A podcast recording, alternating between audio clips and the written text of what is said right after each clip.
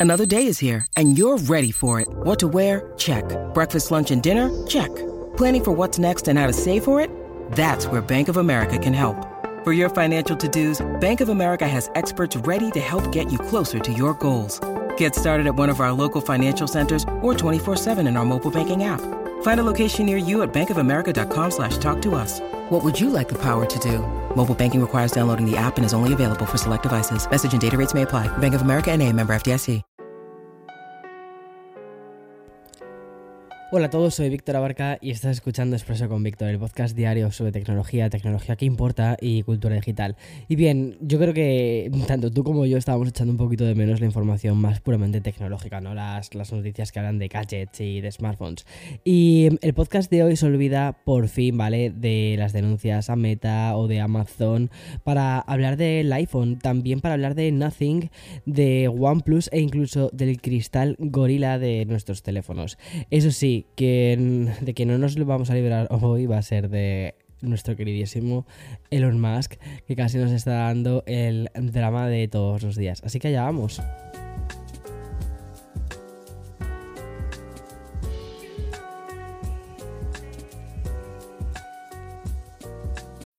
When you need mealtime inspiration, it's worth shopping Kroger, where you'll find over 30,000 mouthwatering choices that excite your inner foodie. And no matter what tasty choice you make, you'll enjoy our everyday low prices, plus extra ways to save, like digital coupons worth over $600 each week. You can also save up to $1 off per gallon at the pump with fuel points. More savings and more inspiring flavors make shopping Kroger worth it every time. Kroger, fresh for everyone. Fuel restrictions apply.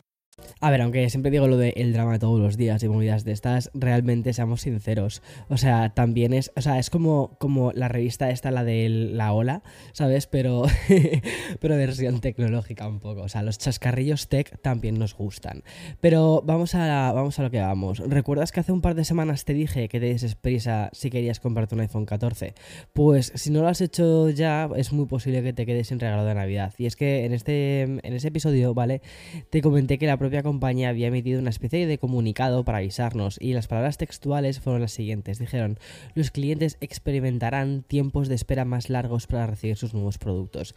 Pues bien, apenas 15 días más tarde, eh, las previsiones se han reducido más de lo que nos gustaría y todo básicamente por una de las noticias que te conté esta misma semana, creo que fue el lunes de hecho, ¿eh? por el tema de las restricciones producidas en China a raíz del nuevo rebrote que hay de COVID.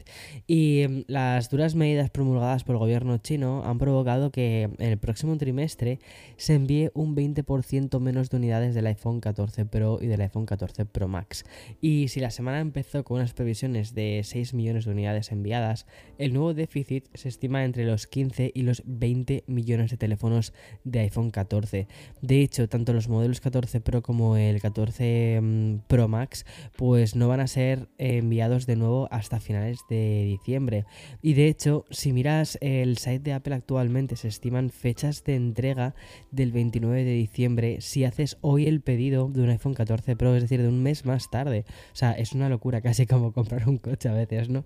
Y mm, ayer te decía que echaba de menos esa actualidad más pegada, ¿no? A lo puramente tecnológico. Y bueno, aunque el comienzo de hoy apela entre comillas la vertiente más empresarial y de negocio, al menos hemos hablado de smartphones y mm, a eso le añadimos lo siguiente que te quiero contar, porque posiblemente estemos entrando de nuevo en esa normalidad que tanto necesitamos, o, al menos normalidad a medias, porque la noticia de antes quizás es un poquito extraña. Y ahora te voy a hablar de OnePlus. De hecho, de la submarca de que, bueno, OnePlus ya sabes que es la submarca de Oppo y se une a esa compañía que ejecutan Android y que prometen a sus usuarios un soporte a largo plazo. Como te digo, OnePlus lo acaba de anunciar es hasta cuatro años de actualizaciones importantes de Oxygen OS para una serie de modelos seleccionados por ellos mismos y que serán lanzados a partir del 2023. Además, todos estos smartphones también van a recibir 5 años de parches de seguridad Obviamente, al tratarse de dispositivos que tienen que presentar, aún no conocemos cuáles van a ser sus nombres, pero todos esperamos los teléfonos de gama alta, ¿vale? Como el próximo OnePlus 11. La verdad es que este año lo que han hecho con el OnePlus 10 ha sido como una cosa rara con el OnePlus 10, o sea, perdón, sí, con el 10R, 10 10T, no sé, ha sido como muy raro. de hecho, creo que no ha habido 10T, o sea, simplemente sacaron el 10R. Bueno, total, de esta manera lo que hace OnePlus es ponerse a la altura de los Pixel 6 y Pixel 7 con sus 5 años de actualizaciones y también los 5 años de revisiones que Apple garantiza para el iPhone. Y por cierto, ya aprovechando este anuncio, la marca perteneciente a Oppo ha anunciado también algunas características que integrarían en el próximo software que tiene de nombre Oxygen OS 13.1. Recuerda que Oxygen es la versión que llevan los OnePlus, pero orientados a Occidente, ¿vale? En, Asia tienen, llevan, llevan el sistema operativo de Oppo. Y, mm, por ejemplo, una pantalla siempre encendida, revisada con soporte de Spotify, muy parecido como tenemos actualmente en los iPhones 14. Eh, y también administración de, de memoria guiada por inteligencia artificial que aumenta el rendimiento. También audio espacial basado en Dolby Atmos, espacio de datos eh, privados de segunda generación y un nuevo lenguaje de diseño que ellos han llamado Aquamorphic. Y mm, para no dejar de hablar de lo que más nos gusta, te cuento una novedad también relacionada con smartphones, concretamente con una de sus características principales. Y bien, como ya sabes, hoy en día muchísimos dispositivos pertenecientes a las gamas más altas cubren sus pantallas con el famoso cristal gorila, que se lleva asociando desde hace un montón de tiempo. Y bien, esta prestación pues suele estar fabricada por la empresa Corning, por eso se llama Corning Gorilla Glass que es una compañía que acaba de anunciar la última versión de su tecnología de cristales. Se llama Victus 2, es el nombre de esta nueva composición de vidrio que han creado. Y según Corning, es una versión que mejora bastante el rendimiento del cristal gorila, sobre todo cuando mm, hablamos de caídas en superficies rugosas, es decir, lo típico de que se te cae en la acera o se te cae en la carretera, que ahí sí que sabías que era como muerte instantánea casi del cristal del, del teléfono. Además, Victus 2 garantiza la misma resistencia a los arañazos que su predecesor. Hay que recordar, ¿vale?, que el primer vidrio de Victus fue lanzado hace dos años y garantizaban una protección en la pantalla, aunque el teléfono cayese desde una altura de dos metros. Y desde entonces, Corning ha trabajado en la creación para mm, hacer em, sus, teléfonos, ¿vale?, que fuesen capaces de sobrevivir mejor a las caídas desde la altura de, mm, de la, o sea, desde la altura de una cintura, exacto, a superficies más ásperas. Y como telón de fondo, el hecho de que hoy en día los smartphones pesan un 15% más y son hasta un 10% más grandes, entonces eso ha supuesto un reto para esta compañía de cristal. Y bien, el resultado de toda esta investigación, pues ha dado como resultado este mencionado Gorilla Glass Victus 2. Tal y como nos cuentas desde, desde Corning, la nueva tecnología soporta caídas de un metro en superficies que imitan a hormigón, caídas de hasta 2 metros sobre superficies que imitan el asfalto y una resistencia cuatro veces mejor a los arañazos. Pues nada, la verdad es que pinta súper bien porque a nadie le gusta llevar su teléfono rayado o con la pantalla rota. Y mm, ya que nos estamos quedando con un expreso muy de gadgets, sobre todo eh, con el tema de los smartphones, que yo creo que es algo que, bueno, pues que siempre nos gusta, pues no puedo dejar pasar por alto uno de los últimos rumores que recogen algunos de los principales sites especializados en tecnología y el gran rumor es sobre eh, el futuro del Pixel 7a y que señala que Google no tiene planes inmediatos para su anuncio. De hecho, lo que se comenta al respecto de este futuro teléfono inteligente de este gigante tecnológico es que no va a ser anunciado Em, esta vez em, antes y que no, o sea, que no lo van a anunciar hasta eh, mayo-junio, que será cuando se haga el Google I.O. del 2023. Es decir, el, que suele ser el, el, evento sobre lanzamientos de software, ¿vale? Que se suele realizar, como te digo, en mayo, junio, suele ser como la primera semana de junio, de junio más o menos siempre, ¿eh? Pero bueno. Siguiendo con este dispositivo, se espera, ¿vale? Que el futuro del Pixel 7a tenga una, un gran parecido al modelo anterior, al menos en cuanto a diseño se refiere. Google habría perfilado un smartphone parecido al 6a, ¿vale? Con unos bisales delgados, un mentón algo menos prominente y un recorte en la pantalla central que mejorase la cámara para selfies. Y luego, respecto a la pared trasera, sería, mm, o sea, al menos los renders que he visto, es que es idéntico al Pixel 7. Y mm, por cierto, no se espera que Google apueste por la eSIM tal y como sí que ha hecho Apple.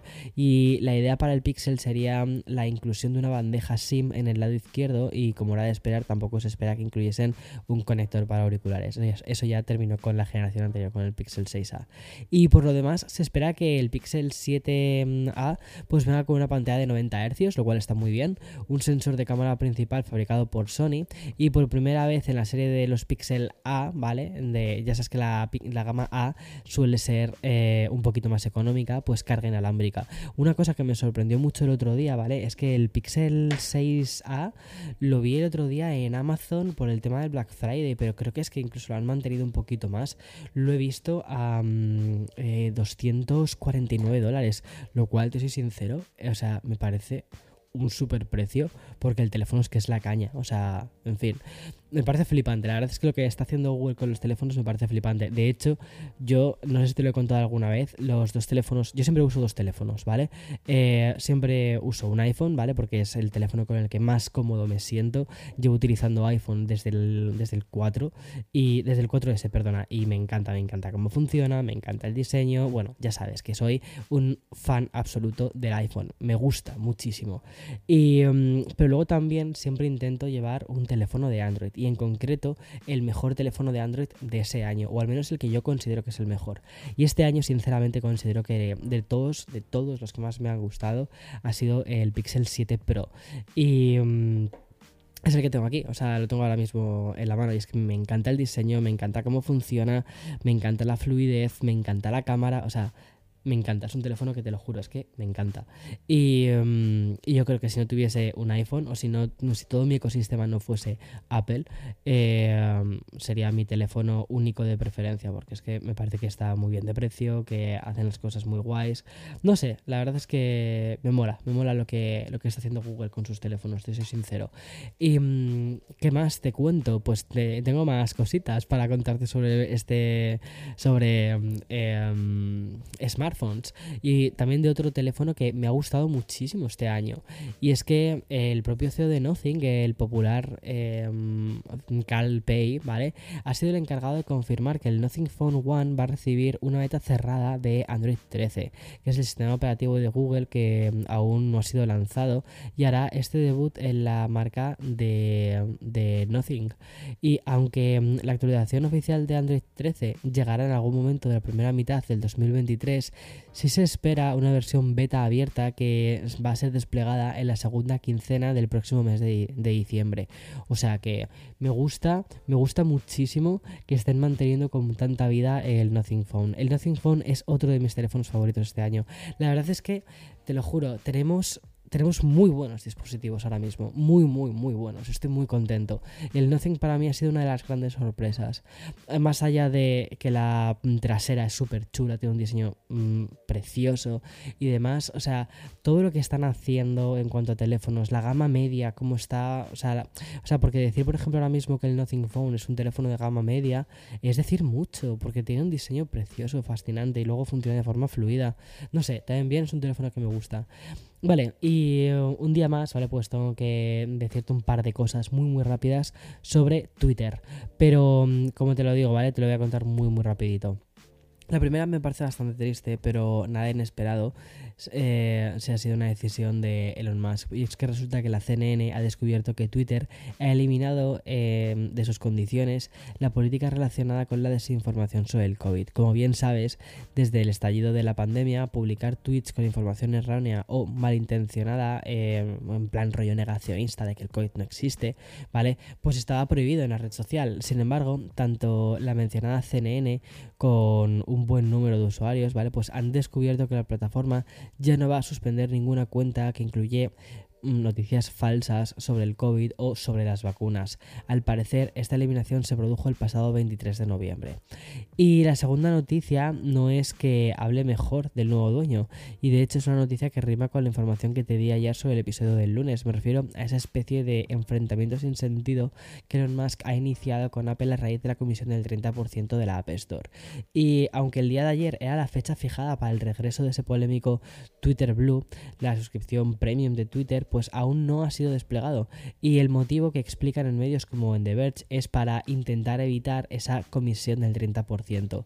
De hecho, ya se especula que con el lanzamiento de Twitter Blue por 8 dólares al mes no va a estar disponible como una compra dentro de la aplicación de iOS. Es decir, Elon Musk no va a permitir la suscripción, sino que solo se podrá hacer a través de la versión web de, escritorio, o sea, de, bueno, pues eso, la versión web de, de Twitter, para intentar evitar esa comisión, es decir, utilizar su propia plataforma de pago y todas estas cosas. Bueno, pues es curioso, es decir, quieren jugar dentro de la App Store, pero sin las reglas de la App Store. Bueno, a ver, a ver cómo les sale todo esto, vamos a ver cómo les sale. Pero sí que, como te decía, ¿no? Ayer, o sea, no hay ninguna, no hay puntada, esto es una cosa muy de mi abuela, como diría, no das puntadas sin hilo, y es un poco lo que pasa con Elon Musk, que el otro día, ¿no? Estaba remitiendo contra el 30% de la App Store, vio que no le hacían demasiado caso, y entonces decidió directamente remeter contra Apple en general, en plan de, que si ya nos están anunciando con ellos, de que no sé qué, no sé cuántos, no sé, es curioso, es curioso decir, oye, ya no te estás anunciando con nosotros, estamos perdiendo un montón de dinero porque nos anuncias con nosotros. Ah, por cierto, que tampoco quiero, que por cierto, quiero eh, hacer esto, pero no quiero pagaros el 30%, entonces es como estás quedando muy mal con un cliente, o sea, con un, un cliente grande, ¿sabes? Que tienes, no sé. Eh, en fin, ya que cada uno haga lo que quiera. La verdad es que está siendo un manual interesante sobre cómo no gestionar la reputación digital de tu empresa. De hecho, creo que fue Tom Hanks, creo que ha sido Tom Hanks. Eh, ayer mismo eh, cerró su cuenta de... Mira, te lo voy a buscar ahora mismo. Espera, déjame que haga una búsqueda rápida porque esto fue de, de las cosas... Tom Hanks cierra Twitter. A ver. Creo que recordar ¿eh? que ha sido Tom Hanks. Exacto, sí, sí, sí, sí, sí. Fue, bueno, pues abandonó, abandonó Twitter. Ah, pero lo hizo el 16 de junio o sea, del 2022, no lo ha hecho con motivo de, esto. Nada, al final muchas veces las, noticias se descontextualizan. Por eso, muy importante, muy importante ver las fechas. Aquí lo acabamos de ver ahora mismo. Pero sí, Tom Hanks tampoco está en Twitter. Eh, y de hecho, está viendo una corriente de muchísima gente famosa que y de muchísimas marcas que están dejando Twitter. Muy curioso. Bueno, en fin, eh, mañana como siempre, más y mejor. Chao, chao, chao.